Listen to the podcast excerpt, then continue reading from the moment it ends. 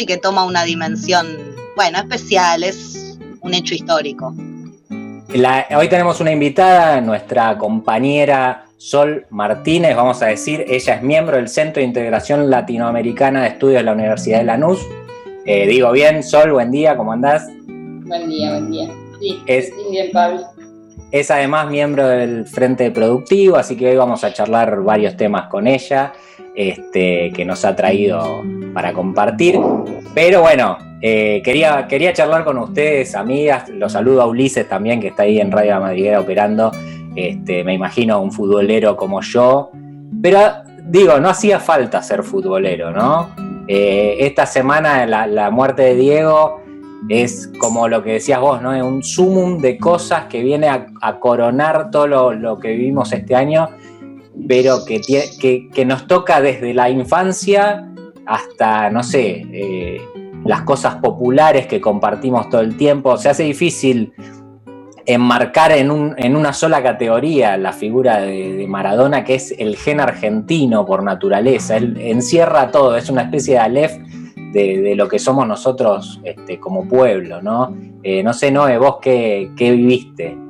Mira, cuesta mucho pensarlo.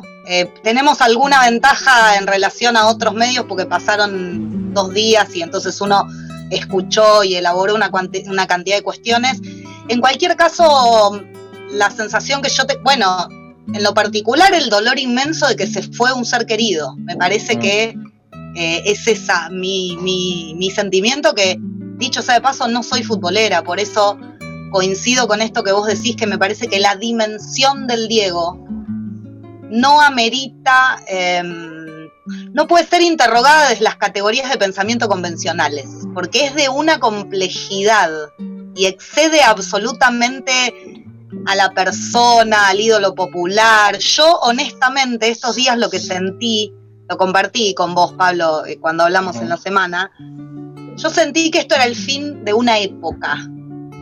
¿Y por qué digo esto? Porque me parece que además de los sentimientos particulares que cada uno tenga, con el Diego desde, desde el lugar que los tenga, me parece a mí que se juega algo de lo simbólico en esto. Me parece que cuando nosotros nacemos el mundo de lo simbólico ya está ahí, ya está construido. Después también se va construyendo nuevas cosas, pero ya está ahí, ¿no? Hay una cantidad de cuestiones que las naturalizamos y que son parte de ese mundo.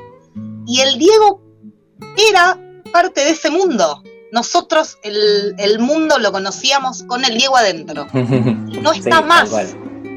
Y no es poca cosa, ¿no? Por eso digo que me parece que más que pensarlo desde los distintos matices que pueda tener, me parece que es un fenómeno social, el Diego. Me parece que es un montón de cosas, cada uno elegirá cuáles, pero es un fenómeno social y como fenómeno social ahí es donde me parece que, no sé, uno escuchó tantas cosas estos días y mi sensación permanente es pensar, no se puede analizar, pensar también en la dimensión del núcleo del dolor. ¿Vieron?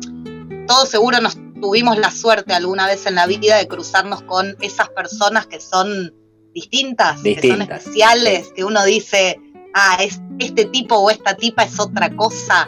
Y en general eso se expresa en las despedidas de esa gente. Cuando esa gente se muere, las despedidas, ¿no? Estos velorios donde aparece, bueno, toda esa, esa expresión de amor que uno a veces, incluso siendo cercano, se sorprende y dice, a la mierda, Mira todo esto. Bueno, me parece que en el caso del Diego, cuando hay cientos de millones de personas en el mundo doliéndolo, llorándolo, ahí donde me parece que, bueno, los, librepensadores berretas de cafetín como uno a veces pretende ser, nos tenemos que correr y dejar que ese, esa sea la expresión del dolor popular. Me parece que eso es lo que mejor habla de todo lo otro. Y es lo que queda, ¿no? Tal vez la, muerte tenga ese... Nosotros vemos la muerte como algo totalmente negativo, por ahí como algo tremendo, que él lo es para los que estamos vivos, pero digo, tiene también ese poder de reivindicación de algunas cosas, de poner lo importante sobre la mesa, ¿no? Eh, yo no sé, Sol, vos qué pensás de esto, vos tuviste la oportunidad de irlo a despedir a Diego, así que queremos tu opinión. Eh, sí, qué, qué difícil. Yo todavía estoy también conmovida. Creo que no vamos a dejar de estar conmovidos y conmovidas durante mucho, pero mucho tiempo, digamos. Justamente por cómo no describía la magnitud de lo que representa el Diego en la historia argentina y en la historia de las mayorías, fundamentalmente, ¿no? Porque hemos escuchado, hemos leído, hemos, hemos tenido que lamentablemente escuchar y leer cada cosa. Eh, cada cosa que me parece que expresa de alguna manera eh, un resentimiento, una, una discriminación, una cuestión de clase muy zarpada, porque el Diego el Diego era barro, ¿viste? El Diego era la pobreza misma vuelta, eh, vuelta magia. El tipo era mágico, pero pudo, de verdad, pudo morirse en cualquier lado, pudo vivir de cualquier manera y eligió siempre, siempre y en todas circunstancias y lo expresó políticamente muy claro el lado del barro, el lado del pueblo, el lado de esa gente que no es más que la mayoría de la Argentina y del mundo, ¿entendés? Porque si se quiere, eh, es muy difícil confundirse cuando uno puede acceder a tanto, eh, creer, que, creer que es otra cosa. El nivel aspiracional y el nivel aspiracional de particularmente la clase media argentina es tremendo, digamos, y confunde a un montón de gente. Entonces, la coherencia del Diego, el amor por su patria, eh, y, eso, y la, y la valentía y el coraje para decir siempre de qué lado estaba sin pelos en la lengua. Eh, y la lucidez, ¿no? Sol, en esto que vos decís, a mí siempre me sorprendió mucho la lucidez. A, uno muchas veces le cuesta, ¿viste? Le cuesta, digo, en general uno tiene clarísimo de qué lado está, pero hay determinados temas sobre los cuales por ahí esto, ¿no? La rosca, la... Che, eh, el tipo tenía una lucidez inmediata, absoluta. Y se la jugaba. se la jugaba pero digo, no le pifiaba nunca y eso también es, es... Y cuando le pifiaba sabía reconocerlo, él tantas veces dijo, las pagué todas, ¿no? Pero, pero a mí siempre me sorprendió mucho la lucidez inmediata, sin que medie demasiado pensamiento elaborado, el tipo clarísimo, ¿no? De qué lado de la mecha se encontraba. Y aparte en un lugar donde a veces se hace difícil eh, meditar, porque vos estás en, una vorágine, cuando estás ahí en la cresta de la ola, que se, me ocurre que debe ser muy difícil eh, elaborar ideas. Sin embargo, el tipo siempre sabía dónde pararse, ¿no? Y lo tenía claro eso. Eh, y lo que decía Sol también, ¿no? Aunque él haya ganado muchísimo dinero y todo ahora se empieza a hablar de herencias y demás cosas que a mí poco me interesan, eh, el chabón siempre se paró en el mismo lugar. Siempre fue el pibe de Fiorito. Por más que estuviera en Dubái, estuviera donde estuviera, él era el pibe de Fiorito y me parece que eso, eso se vio en, el pueblo que lo fue a saludar, ¿no?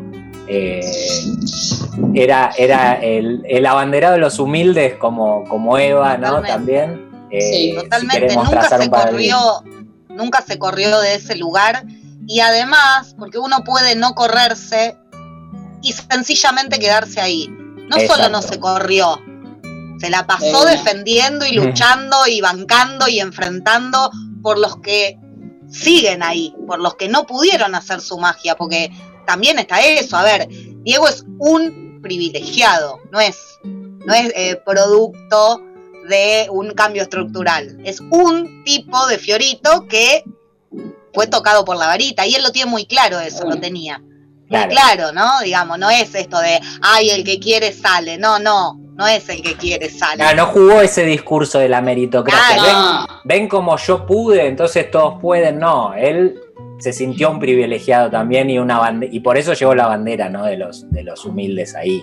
A tan alto y eso se vio también traducido en la despedida. Uno, bueno, desde la tele, Sol por ahí nos puede contar un poco más porque estuvo ahí pero las imágenes que uno veía eran esas, ¿no? Era el agradecimiento enorme de las masas populares, en definitiva. Bueno, eso, ¿no? Sí. Em, por eso la sensación tan, eh, tan mal gusto lo, que terminó sucediendo, la represión y todo esto, que era completamente innecesario, porque, mira, los que estuvimos ahí... Eh, y las que estuvimos ahí durante horas y horas, eh, de verdad compartimos una misa. Compartimos, por un lado, el, dolor, que es difícil de poner en palabras, y al mismo tiempo la mezcla esa como de orgullo y euforia de haberlo tenido al Diego entre nosotros, de que fuera nuestro, de que nunca se corriera del lugar, de que, de que fuera tan mágico y, tan, tan nuestro. Y, y, estaba todo bien, Y no había ningún problema, y era eso, una misa y una fiesta. Había amor por donde vieras, ¿no? Mm. no y, éramos demasiados y demasiadas. Pero lo cierto es que incluso cuando empiezan a haber avalanchas, porque en un momento de esto, ¿viste? Quieren cortar el mambo y eran cientos de miles afuera que todavía querían entrar, eran tres segundos, era despedir al Diego, o sea, no hay que ser muy brillante para entender que el sentir popular tampoco se puede frenar por una valla o por no sé cuánta policía, pero el clima de verdad era de colectivo y era de que estaba todo más que bien y nadie la quería bardear. O sea, eh, yo lo, pude ver como ya afuera de, la fila, pero primera avalancha, se rompen las vallas y los mismos que estaban y las mismas que estaban adentro de la valla, levantan las vallas y vuelven a caminar como si nada. Nadie la quiso bardear y a la segunda también, y a la tercera ya tenía bala de goma, o bueno, sí, supongo que son bala de goma, gas pimienta, eh, los cagaban a palos, o sea, es una Sí, sí, algo, totalmente innecesario. Eh, es esto que vos dijiste, mencionaste hace un ratito, Sol, una especie de, odio de clase, una especie de bronca. Eh, de revancha de, de, bueno de quienes de quienes sí se confunden no porque por otro lado no son precisamente millonarios los que tiran balas de goma y gas pimienta, ¿no? Pero bueno, ahí está. Por un lado, por un lado está, eso, está eso, ¿no? De, decir, bueno, viste que, salió que, eh, claro, nos tuvieron meses encerrados y ahora va, permiten que miles vayan. Eso iba a ocurrir. O sea, ¿a alguien se le ocurre pensar que la gente no se iba a movilizar a despedir a Diego Maradona? No. Entonces había que organizar algo. Después, eh, los errores de organización me imagino que eh, le caben también al evento en sí, el poco tiempo que se dio para que miles, eran, creo que se esperaba un millón de personas, por lo menos, que, se movilizaran. Eh, era imposible que en 10 horas la gente, tanta gente pasara por ese lugar a despedirlo. Entonces ahí por ahí sí está el error y, se ha criticado también a la familia, que también hay que entender que están perdiendo a su ser amado, ¿viste? Y que tampoco por ahí tienen una claridad de organizador de eventos, ¿no? Eh, hubo, hubo confusiones propias también reflejo del Diego, ¿no? Una despedida del Diego tenía que ser un poquito caótica. Tenía que ser con quilombo. Vos sabés que en relación a esto que planteas de la familia, desconozco, ¿eh? no soy una conocedora, digamos, de la vida personal del Diego, pero mm, intuyo que también debe haber de parte de la familia es muy difícil, ¿no? ¿no? No tenerle algo de bronca o no sé qué nombre ponerle a, bueno, a todo eso que también un poco les robó el papá, les robó el marido, porque bueno, el Diego no es más de ellos, es del pueblo desde hace mucho tiempo. Y, no sé si no hay ahí una especie también de, bueno, ¿sabes qué? Esta decisión la tomo yo ahora, ¿no? Eh, andás a ver también cómo se juegan esos sentimientos que son muy complejos, ¿no? Que son, son muy difíciles. Me parece que tampoco se puede juzgar eh, esas decisiones en un momento así. Pero sí, claramente todos estaríamos mucho más de acuerdo en que la despedida del Diego debería haber durado una semana sí, y permitir realmente. Porque además pensa esto, en 10 horas no solo que es poco tiempo real, sino que, bueno, gente de cualquier lugar que no fuera la provincia de Buenos Aires prácticamente era muy, muy, muy difícil. Hubo gente que eh, viajó de otras provincias, ¿eh? claro, pero ¿cuánta? Porque si laburás y salís a las 6 de la tarde y no sé qué, ¿cómo resolvés? Digo, claramente, desde la logística, ¿eh? estoy hablando exclusivamente de logística, es lo que vos decís, el sentido común indicaba, eh, bueno, una despedida mucho más larga, fue lo que fue, fue lo que fue y Sí. Y seguirán, por otro lado, las despedidas y los recuerdos. Sí, sí, sí. Y las misas, como decía Sol, colectivas alrededor del Diego, que es eterno, que no se fue. Tal cual. Y, y otro, otro tema que me, me, me gustaría tocar es esto que se planteó sobre eh, que eh, muchos no pudimos despedir familiares durante la pandemia, por, eh, no pudimos hacer velorio, a mí me, tocó en, persona vivir esa situación. Ahora yo voy a decir que no vaya la gente a despedir a Maradona, o sea, yo lo viví esto, yo perdí a mi viejo en pandemia y no pude, y comprendo que la situación era así en ese momento y que ahora es otra y que es un ídolo popular, ¿no? Y que tiene que pasar esto que pasó. A mí me parece, Pablo, que son, por supuesto, siempre argumentos opinables, por supuesto, cada cual... Honestamente, si me preguntas a mí, me parece que se están comparando dimensiones distintas, me parece que es agarrarse de lo que cuando uno quiere oponerse a algo, se opone eh, digamos, con argumento o sin argumento. Entonces, aparte, la verdad no le daría demasiado. Yo, eh, en lo personal, lo super respeto. Me parece que cuando uno tiene ganas de decir todo lo que haces está mal, vas a encontrar un montón de títulos para decir todo lo que haces está mal. Porque aparte por ahí, de todas las por ahí ese mismo, ese mismo eh, era el que peleaba por salir a tomar cerveza a un bar, ¿me entendés? Entonces decís, ¿cómo? ¿Qué, qué, qué es paralelo? Digamos, no, pero además, honestamente, ¿qué podría hacer un gobierno en esta situación? ¿Qué hace? ¿Qué hace? ¿Cómo impide que millones de personas salgan a la calle? ¿Qué hace? Aún si hubiera salido el presidente de la nación a decir, por favor, no vayan, ¿qué, qué hace? ¿Qué se supone que haga? Lo mejor que puede hacer es tratar de organizarlo. De organizarlo, claro. Chicos, hace tres días estaban pidiendo, o sea, hace tres días, digo, es una una metáfora, pero eh, diciendo que el Estado es carcelero. Entonces, si salís, como dicen, no, eh, vamos, van a encontrar argumentos a mansalva, pero siempre para criticar. Si salís porque salís, si no salís porque no salís. Eh, digo, es la misma gente que está saliendo a correr y amontonándose y yendo a los gimnasios y a los shopping y a no sé qué y a no sé cuánto hace meses y es la misma gente a la que poco le importa el estado de la salud pública, y menos de los negros que habíamos ido ahí a, despedir al Diego. Entonces es una cuestión de, golpear permanentemente al gobierno, y perdón porque también comprendo que hay, tu ejemplo, Pablo, es, es, un ejemplo, digamos, para pensar y, con todo el respeto, lo digo. Eh, no, no, pero yo, yo lo digo. No, no es la misma cuestión. Claro, no es, no es paralelo, a eso voy. O sea, yo, viví eso de lo que, de lo que muchos hablan, por ahí sin haberlo vivido, esos hablan. Yo lo viví. Y no puedo trazar un paralelismo entre perder a mi viejo eh, en mayo, que era otra realidad, y perder a Maradona, que es el símbolo del, pueblo argentino. O sea, no puedo trazar ese paralelismo. Entonces, eh, es inevitable. Eh, un tema también importante es eh, la vida privada de Maradona, que de la que tanto se ha hablado cuando él estaba vivo, pero que muchos también pusieron tela de juicio sobre cómo despiden a este tipo que hizo tal y cual cosa. Chistes de drogas vi miles, lo que, cual me parece patético, realmente, como si fuese Maradona la única persona que se drogó en la tierra. Eh, y como si no fuese un hecho privado, también, eso.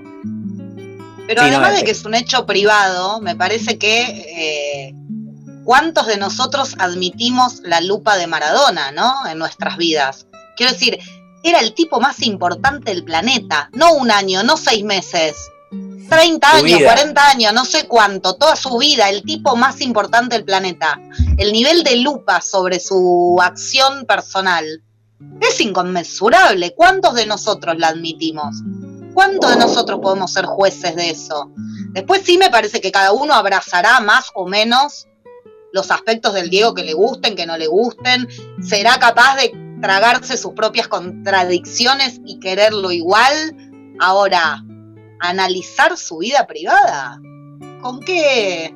Sí, sí, ¿con qué, moralidad? ¿Desde qué banquito? ¿Desde qué banquito? Me, me, parece que también me parece que en algún punto es parte de lo mismo que, que está planteando Sol recién, ¿no?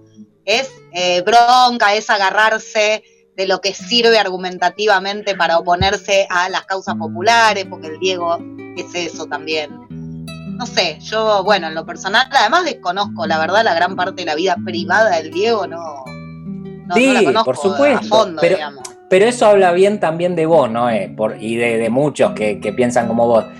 La vida privada de un tipo, por más popular que sea, es una cuestión propia. Y mira que yo me voy a meter en cómo es su relación con sus hijos, porque yo no la conozco en definitiva. Yo conozco lo que me muestran los medios, que también es, es, el, es una porción de eso, simplemente, y muchas veces es tendenciosa también Así que qué, vara podemos tener.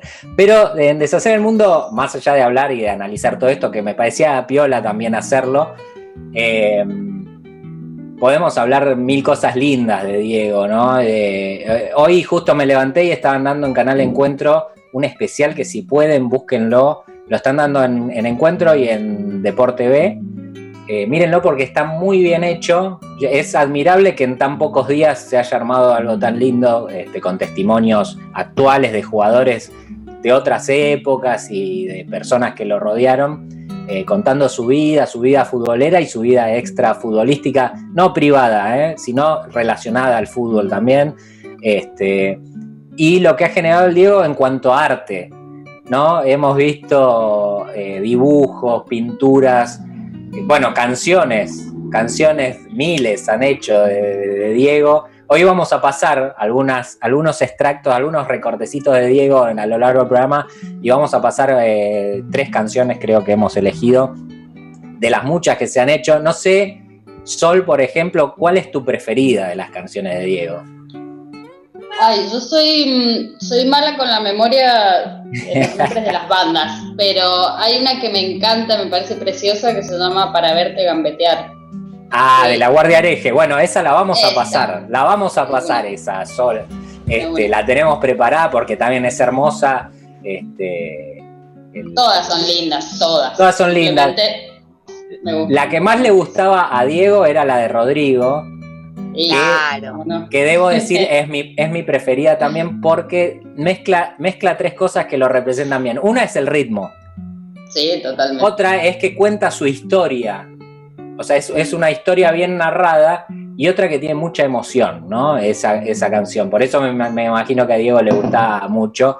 Este, no, la versión de los piojos, sí, me encanta, me encanta la de Rodrigo. Me gustan todas, creo, sí, coincido, la de Rodrigo me parece de alguna manera la, más popular en, el modo de expresión, ¿no? Incluso eh, en el estribillo, que es un canto, es el maradó, maradó, el estribillo de la canción.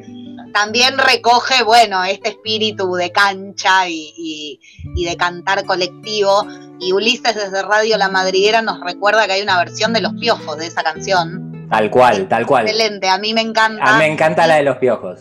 Incluso hay una versión, no una versión, pero hay una que hicieron varios, Versuit, eh, Ciro de los Piojos, Rodrigo, creo, creo que la cantaron todos juntos, que también está muy buena. No me acuerdo en qué concierto fue, pero.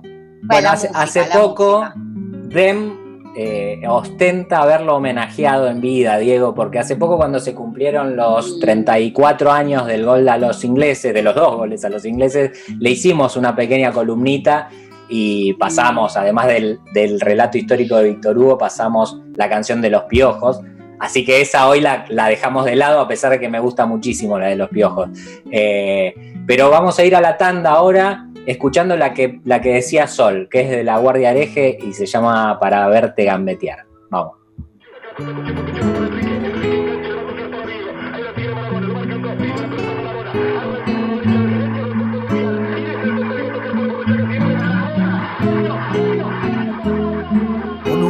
Par de lisos crotos, esperando por el bondi. De Fiorito a Paternal, las pisadas, las rabonas, son los chiches que los viejos no te podían regalar. Y en la villa se juntaban los pendejos para verte gambetear del riachuelo para el mundo, desde el cielo hasta el infierno. Patadas en catalán llaman a Diva manguearle milagros a San Genaro. Porque entrabas a jugar y se juntaron el jet y la camorra para verte gambetear 30 millones de negros transpirando en tu remera para jugar un mundial más regalos que un cumpleaños más premios que la quiniela más baile que el carnaval los barrios faltaban televisores para gambetear. Ole, ole, ole, ole, ole, ole,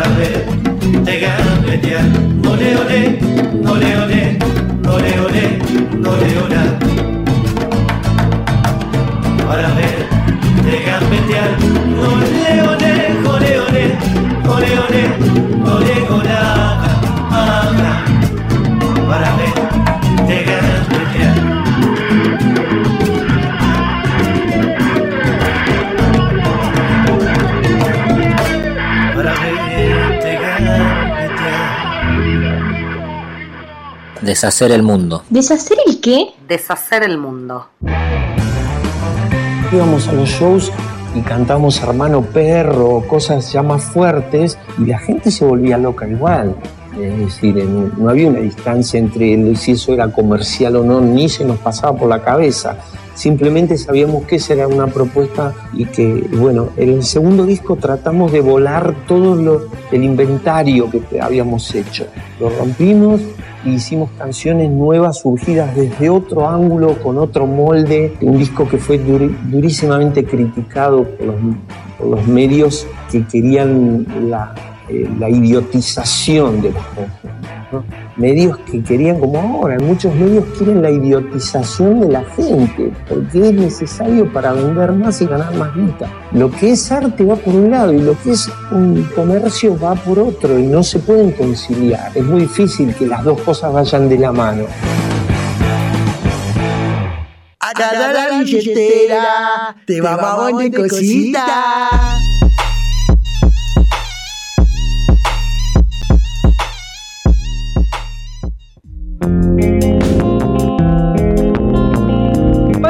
Páramo, Cultural. Teatro, música, talleres, ciclos. Búscanos en Instagram como arroba páramo-cultural. Páramo Cultural. Carlos Calvo 3974. Boedo.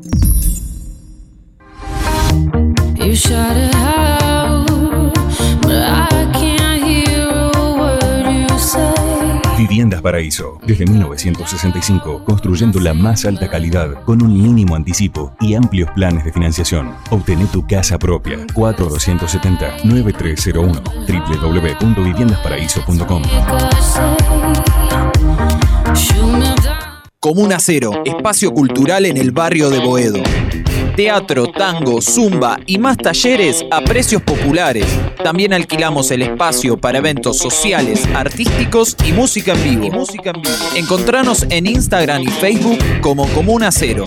La cultura es un derecho y una herramienta de transformación social. Seguimos construyendo la cultura popular e independiente apostando a los encuentros desde el barrio. Comuna Cero. Estamos en Avenida Boedo 325. Comuna Cero. Cambiarlo todo. Cambiarlo todo. Guarda, la, billetera, ya te, vendimos, la, cosita.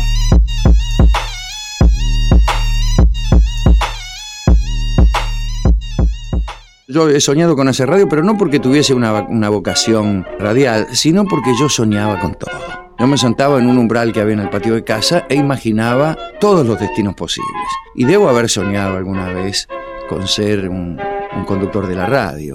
Pero no recuerdo alguna anécdota. Yo podría inventarla incluso para quedar bien, pero no, no, no, no recuerdo algo que me haya marcado. Es decir, es deseable en toda biografía una especie de anticipación, una especie de señal previa, ¿no? Digamos, el médico ya desde chico tenía ciertas propiedades curativas, el héroe mataba víboras en la cuna y el escritor eh, llenaba cuartillas a los cinco años. A mí no me sucedió nada.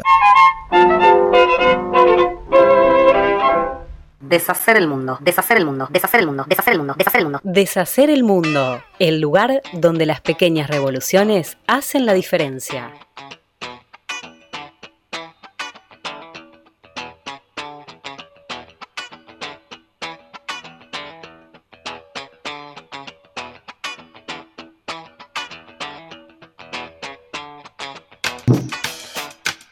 11 y 36 en la mañana de este sábado. Quiero decirles que acá en la República de Remedio Escalada ha comenzado a llover muy fuertemente. Ahí también, Uli, ahí está, en Capital está lloviendo, está todo negro el cielo, se hizo la noche, pero sale el sol, porque está Sol Martínez para hablarnos de lo que nos ha eh, venido a proponer, que es qué, Sol. Eh, que charlemos un poquito de un tema que nos atraviesa en la cotidianeidad y tiene que ver con el acceso a los alimentos, tiene que ver con la soberanía alimentaria y bueno, cuáles son por ahí los desafíos que tenemos, algunas ideas. Un tema, un tema que, que, se está poniendo en agenda eh, con mucho trabajo, con mucho esmero por parte de organizaciones y, y demás, eh, que cuesta porque viene a mover intereses muy, muy importantes, pero, pero bueno, está bueno traerlo acá, debatirlo y ir, sabiendo qué es, por ejemplo, eh, la soberanía alimentaria, entre otras cosas, ¿no?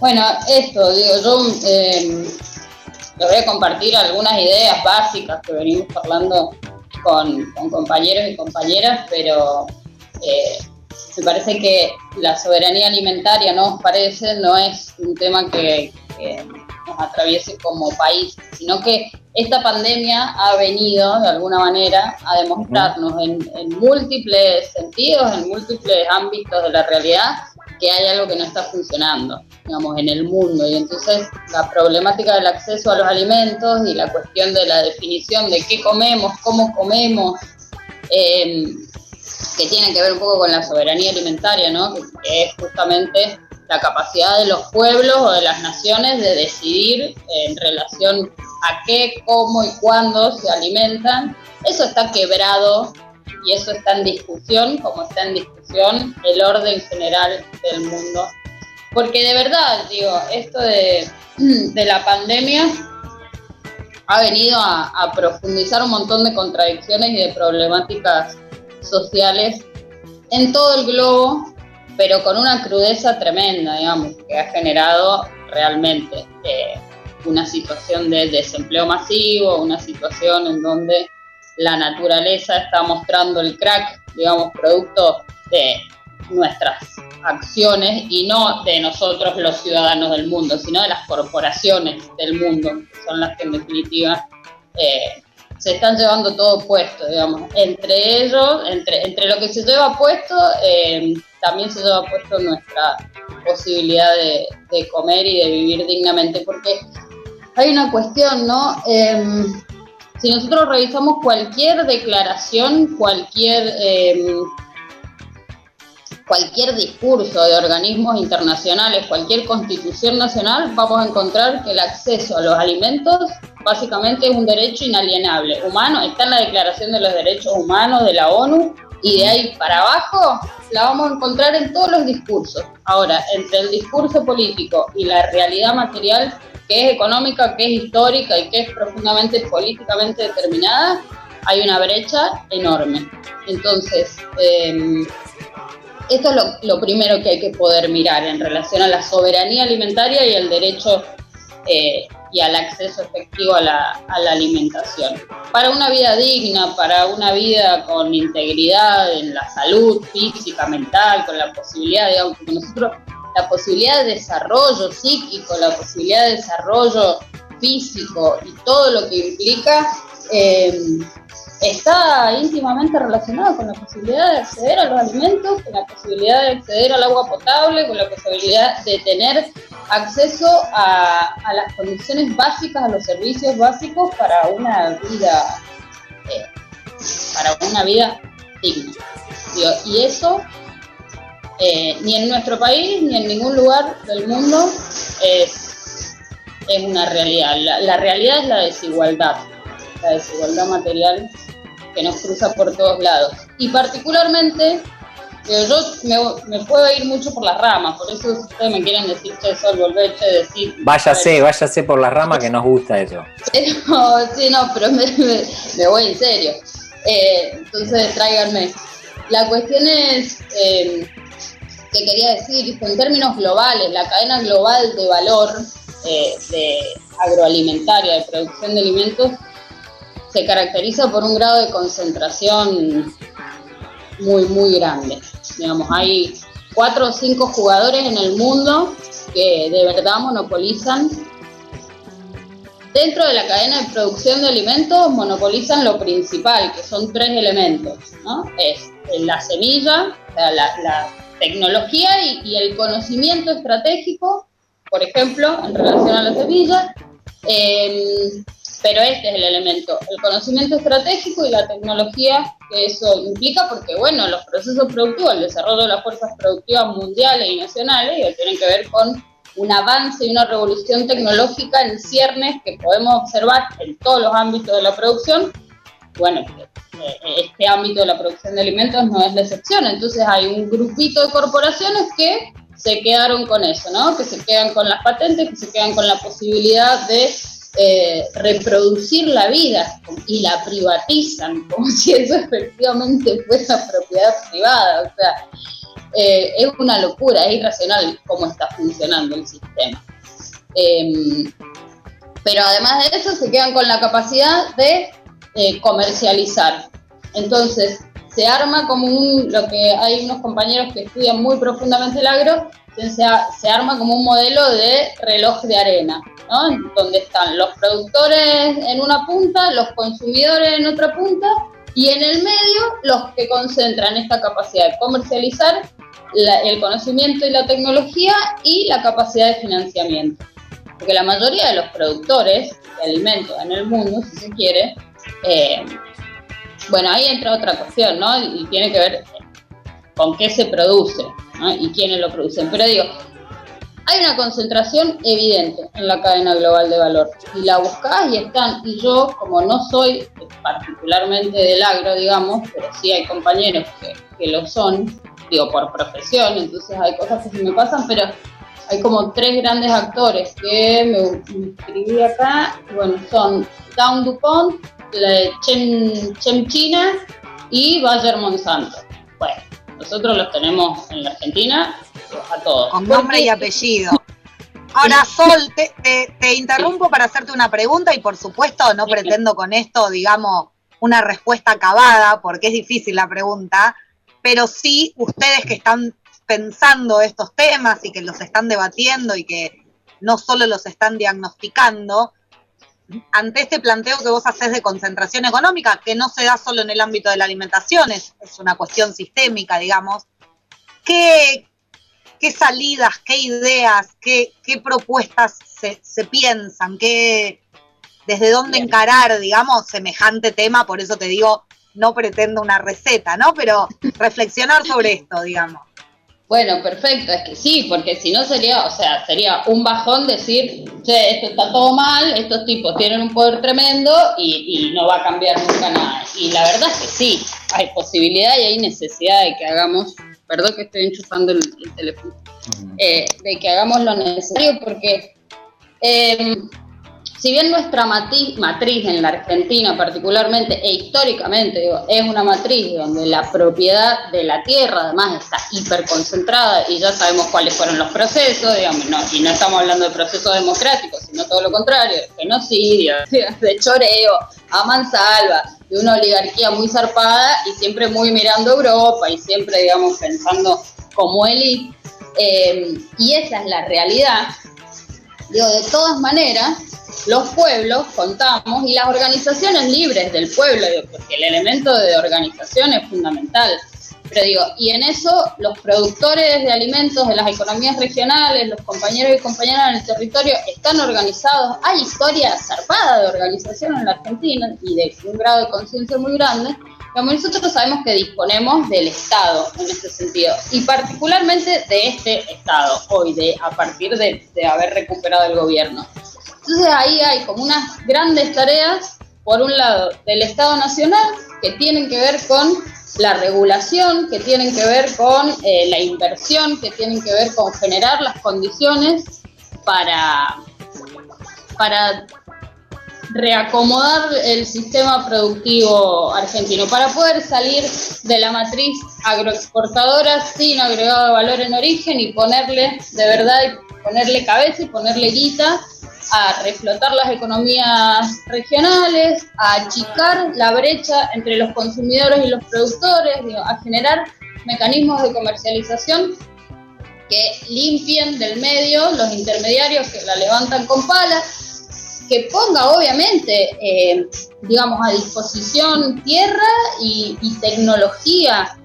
Hoy es completamente posible hacer todo eso pero para eso necesitamos un campo digitalizado, necesitamos socializar esas herramientas porque yo también en algún momento ha habido experiencias en donde se plantea, eh, bueno, una vuelta al campo.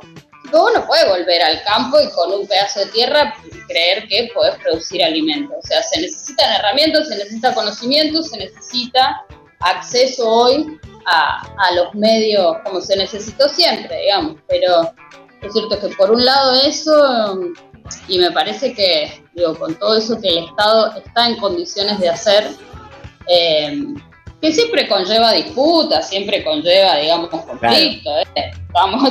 no es que no es con la varita mágica, ni como, o sea, sabemos de dónde venimos, sabemos cuál es la conformación de, del poder en Argentina y cómo se ponen los muchachos cuando el gobierno intenta tocar su Claro, e-, eso te iba a decir, ¿no? Cuando algún gobierno se atreve a pellizcar apenas a ese poder hegemónico, digamos, eh, saltan todas las alertas y se, hace un poco imposible. Entonces, eh, no sé vos cómo ves esa salida, digamos, qué, estrategia podrían tomarse eh, para, para, aunque sea, arrimarse un poco a ese ideal de sistema productivo.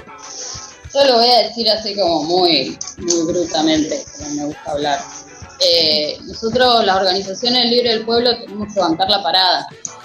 Digamos, hay gobierno popular en la medida en que hay espalda política. Y esa espalda política organizativa somos las organizaciones del pueblo en todas sus expresiones, porque no se trata de quién es más peronista, menos peronista, o digamos, quién es más albertista, menos albertista. Estamos discutiendo modelos del país, estamos discutiendo acceso a los alimentos y a las condiciones básicas para la vida, que están completamente cuestionadas en la pandemia y post pandemia.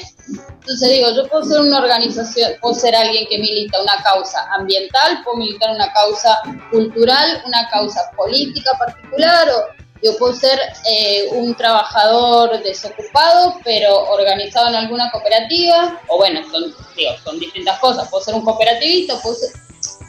La cuestión es que es poder mirar un poquito más allá de, de, lo que nos muestran los medios en general y todo ese relato que nos envenena la mente y empezar a reconocer cuáles son nuestros intereses y tomar la posta en términos de decir, bueno, dale, boludo, no se trata de que... Eh, no se trata de Alberto, no se trata de Cristina, se trata de nuestra vida y hay que bancar la parada. Y para eso hay que organizarse, hay que debatir.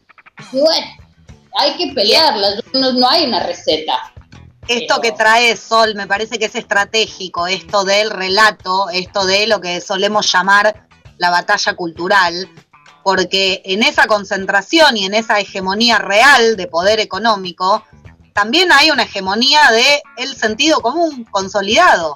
El todos somos el campo, el todos somos Vicentín. Son relatos muy fuertes en nuestra sociedad. Entonces, cuando Sol habla de socialicemos la tierra, socialicemos el, saber tecnológico, digitalicemos, también estamos hablando de romper un relato hegemónico muy difícil. Está construido con mucha fuerza desde los medios, eh, masivos, aquellos que tienen poder sobre todo, me parece que esa también es una batalla que hay que darla en paralelo todo el tiempo, ¿no? Porque en la medida en que sigamos pensando que el campo somos todos, cuando el campo son 10 tipos, ese campo, ¿no? Porque cuando decimos el campo somos todos, no estamos incluyendo a los pequeños productores que sumaba sola la discusión. Hablamos de los cuatro o cinco actores que concentran, en el caso del campo, eh, eh, el poder sobre el, agro, digamos. Entonces me parece que también ahí hay una batalla que las organizaciones, eh, bueno, no, la pueden, no, la pueden esquivar, ¿no? No, y, y, bueno, capaz, perdón, me estoy dando mando, pero mm, es esto, me parece que es la magnitud de ese discurso y esa conducción ideológica que es tremenda, porque de verdad configura nuestra forma de ver la vida y el mundo, y entonces de verdad hay gente que, viste los memes, el mundo meme que es fantástico, yo soy Vicentín, pero manejo un Luna y soy tachero, y pero de verdad salí a bancar como si tus intereses fueran eso, o sea, los intereses de una minoría elitista a la que no le importa en absoluto, no tiene nada que ver con tu vida ni la tendrá por generaciones, digamos, no hay posibilidad de que... Peor aún, permitime, permitime un paréntesis en esto, peor aún, no es que no tiene nada que ver con tu vida. Cada vez que vas a comprar fideos y puteás porque aumentaron, cada vez que vas a acceder al alimento y decís, che, loco, la semana pasada esta, toda esa especulación en el medio, por ejemplo, solo por nombrar un ejemplo, recontra tiene que ver con tu vida. Digamos, recontra tiene que ver con tu vida, Vicentín. En el aceite de tus planetas. totalmente, no. Sí, totalmente. Lo que quería decir es, nunca tus intereses como laburante van a ser los intereses de esos chabones, digamos. Eh, pero vos de verdad te crees que son tus intereses por la conducción ideológica. Eso se rompe con organizaciones, eso se rompe con debates, eso se rompe con lucha y con, con poder digamos, juntarse en algún lado, pero yo entiendo que no todo el mundo milita, que no todo el mundo eh, tiene el mismo nivel de debate político, pero, mm, pero quiero decir con esto que sí es posible romper ese discurso siempre está la posibilidad, siempre está, el, no quiero usar la palabra grieta, pero siempre hay una endija por donde romper eso. Digamos, y eso es lo maravilloso de, la historia y del psiquismo y, de la cultura, está en movimiento. No, no, está acabado eso, digamos, porque también nos quisieron vender que era el fin de la historia en un momento, el neoliberalismo. Y nosotros sabemos que no es así, que la lucha es permanente.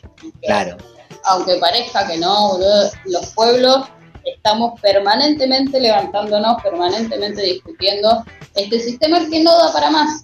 Y si hoy miramos Latinoamérica, o sea, vamos a encontrar, pero cientos de, ejemplos. Posta, el levantamiento, digo, solo por decir Latinoamérica, eh, pero lo podemos encontrar en todos lados, entonces digo, hay chance de quebrar eso. Sí, lo, lo veíamos hace un, par de programas, creo, o el programa pasado, ya no me acuerdo, que hablábamos de la distribución de la riqueza, del, aporte a, las grandes fortunas y demás, eh, que también pasaba lo mismo, ¿no? Desde lo discursivo, eh, tienen tanto poder, y son siempre los mismos, si uno estudia la historia, estos que tienen poder hoy son los eh, nietos de los que tuvieron poder en el año 30 y los que vienen del siglo XIX también teniendo poder sobre las grandes mayorías, ¿no? Entonces, bueno, el laburo de la militancia que me parece que cobra cada vez más valor en eso, porque me parece que hay, eh, se han ido transformando este, las mentes de muchos eh, después del conocimiento, ¿no? De conocer las causas, de conocer los orígenes eh, de estudiar todo esto. Eh, en ese sentido me parece que la militancia ha hecho un laburo bárbaro y, tiene mucho más por delante. Y, saben que creo también, compañeros, compañeras, que mm, de alguna manera está volviéndose cada vez más inevitable. Porque hay algo de todo esto del orden de lo que sí podemos pensar y que es necesario que pensemos y que es necesario que identifiquemos efectivamente quiénes son los enemigos, para no terminar matándonos entre nosotros, para no terminar discutiendo y rompiéndonos entre nosotros, porque somos distintas expresiones de fracciones de clase, ¿no? No todos estamos en la misma situación.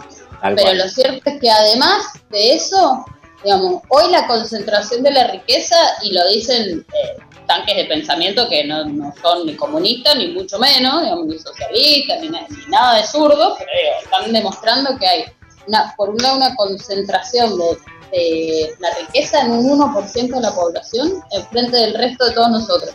Eso, decir, eso es irracional, no hay sistema que pueda seguir funcionando de esa manera. Y eso, al mismo tiempo que se puede pensar y se puede argumentar y es necesario comprender, también genera las condiciones para que los pueblos nos levantemos. Entonces, Porque si vos no podés comer y no importa cuánto trabajé, no importa si tenés dos laburos y sos un esclavo moderno y cada vez estás más esclavizado y la y sin embargo no podés comer, no podés comprarle a tu hijo una zapatilla, no podés digamos, pagar la luz, y estoy diciendo cosas que para nosotros digo, están elementales, sí, sí. Claro, son elementales, pero y del otro lado digo, tenés también una fracción de la sociedad que eso, no accede al agua potable o vive rodeada de conflictos bélicos, o digo, el mundo está estallado por donde lo mires. Y entonces yo confío plenamente en que, en que es así, hay algo de lo que tenemos que pensar necesariamente porque, porque nos tenemos que organizar, porque tenemos que entender qué pasa. Y hay otro elemento que es el del sentimiento de que esto no va para más y eso a veces lo compartimos muchos más y muchas más personas de, lo que creemos. Entonces, es la historia de, es la historia de la lucha, digamos, es la historia popular. Eh, hay chance de dar vuelta a la torta. Qué lindo, qué lindo, qué lindo ese cierre de columna, porque entonces ahí sí hay que salir a, lucharla siempre que hay posibilidades. Pablo, déjame que te cuente que hay este, algunos oyentes que están haciendo, eh, están mandando mensajes en relación a la columna de Sol. Gustavo nos dice, se toque el tema que se toque, siempre se cae en lo mismo y es la desigualdad. Cosa que es cierta, ¿no? De, sistemáticamente en deshacer el mundo, agarremos el eje que agarremos, terminamos lamentable mente en esto que, que venimos hablando. Alina de La Plata nos dice, me gusta la simplicidad de esta columnista, me encanta lo que está diciendo. Y pregunta, ¿de dónde es esa tonadita? bueno, no sé, te quieren sacar la ficha, parece. Soy recuyana, soy cuyanaza. Ah, sí, sí, claro. Dijo, dijo cuyana, se, lo- se los transcribo al castellano. Dijo que es cuyana. Al porteño, en todo caso. se lo- Ah, el, el por- el porteño es el castellano, Mariani. Acá no hay, no hay federalismo que valga. claro, claro. ¿Qué sos, mendocina, Sol? Sí, soy mendocina y viví muchos años y estudié en San Luis, pero soy Ah. mendocina de origen. La Serina, que es como, además de ser mendocina, soy la Serina, lo que soy del departamento más popular de la acera. De Ahí Mendoza, está. la acera. Lleva la bandera como- que diga, la bandera que diga soy del departamento más popular de las ceras, porque ya lo convirtió en, lo convirtió en república. Ahí está. Bueno, bueno. eh, gracias, Sol, por haber compartido este rato con nosotros. Y, y, bueno, tenemos mil temas para seguir charlando con vos eh, en algún futuro cercano. Este, gracias. No, al contrario, gracias a ustedes, de verdad, de verdad, por, por dejarme, por invitarme, por dejarme decir un montón de cosas así, hasta desordenadas, pero eh, me sentí muy cómoda. De verdad, cuando uno puede charlar con compañeros y compañeras que, que tienen ganas de deshacer el mundo para volver a hacerlo uno mejor, y eso es permanente, digamos, es deshacer mientras se construye, digo, Algo nuevo, claro. La conozco Noé y, y sé de la calidad de, de tremenda mujer. Eh, Y me encantó conocerlos a ustedes, así que gracias, de verdad. Bueno, bueno, buenísima la columna de Sol Martínez. Vamos a un tema que va a ser cuál, ¿no? El de Rodrigo, para el Diego. Por supuesto, Porque porque este a plena lluvia y a 10. plena cumbia y a pleno Diego. Ahí vamos, volvemos con el último bloque enseguida.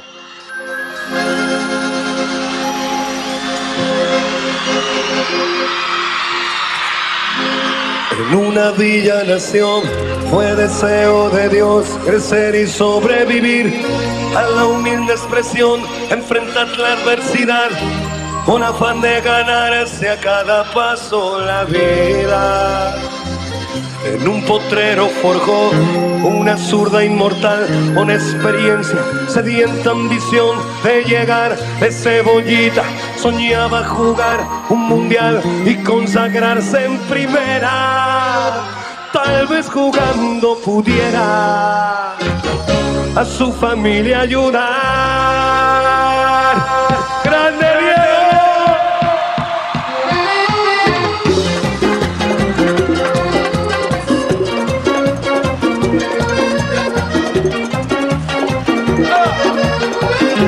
Del mundo,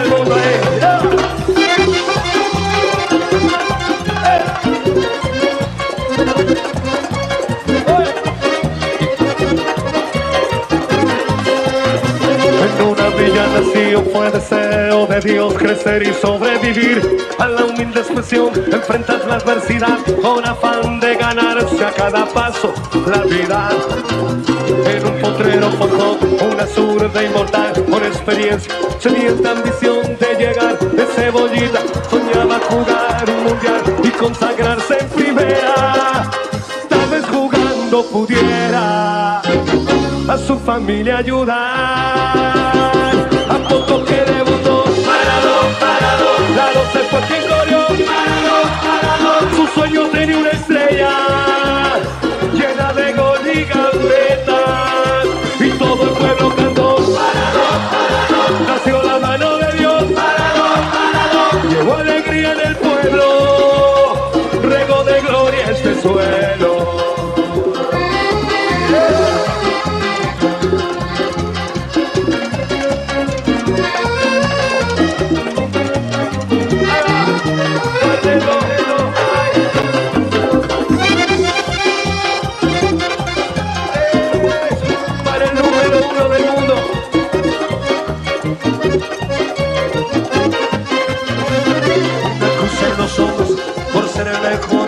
venderse jamás al poder. Enfrentó curiosa debilidad. Si Jesús tropezó, porque él no habría de hacerlo. La fama le presentó una blanca mujer de misterioso sabor y prohibido placer en su habitual deseo de usarla otra vez involucrando su vida. Y es un partido que un día el Diego está por ganar.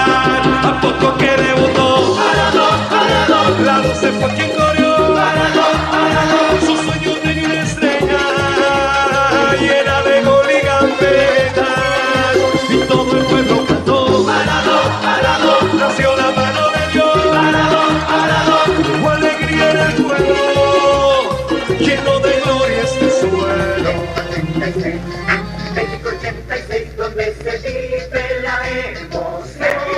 Yo creo que es un gol soñado. O sea, no porque, porque lo, haya hecho yo. Como dice el negro Enrique, que me, dio, me dejó solo. Dice que me dio un pase que me dejó solo. Me la daba lejos del arco.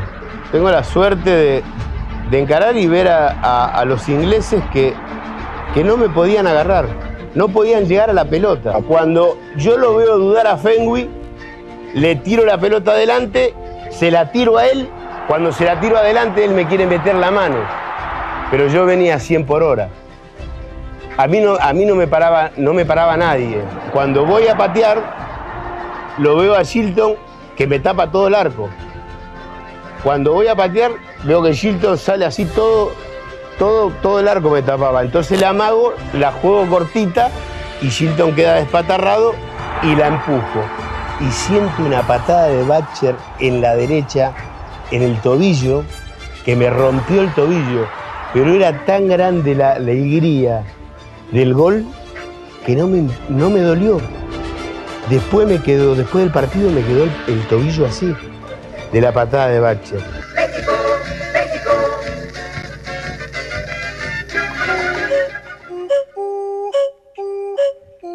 Último bloque en Deshacer el Mundo, ya nos tenemos que ir. No sé si teníamos algún mensaje más, Noé, o no. Ahí. Los leímos todos, los leímos Los todos. leímos, Tengo alguno sí, por ahí perdido, honestamente, pero no lo encuentro ahora. Eh, Sí, sí, sí. Bueno, bueno, los saludamos a todos los que nos mandaron ahí mensajes ahí en, en- en el corte. Eh, Ale nos dice, le mando un abrazo a Ale que nos está escuchando acá en Banfield, hincha del taladro, nos está escuchando, así que le mando un abrazo a él, a Agustín también. Déjame, déjame un saludo personal. eh, hoy cumple años mi amigo hermano del alma, Juan Martín Zubiri, que también ha sido parte, Parte, como columnista claro. alguna vez de Deshacer el Mundo.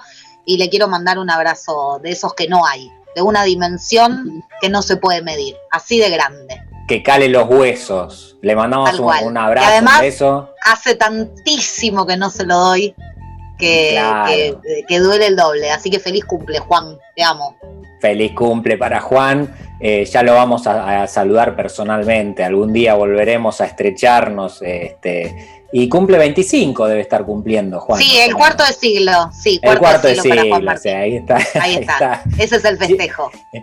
Bueno, amigos, nos tenemos que despedir. Un sábado más ha pasado acá en Radio La Madriguera, en Deshacer el Mundo. Gracias a Ulises Violato ahí operando como siempre, con esa calidad.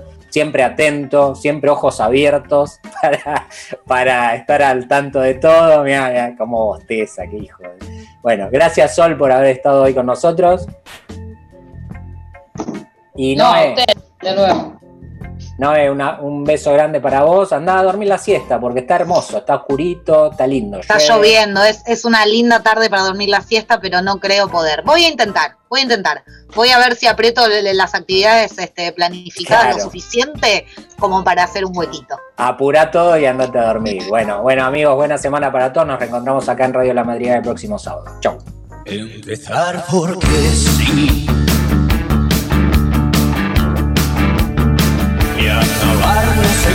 no. El azul me da cielo y el iris los cambios. Los astros no están más lejos que los hombres que trato. Repito otras voces que siento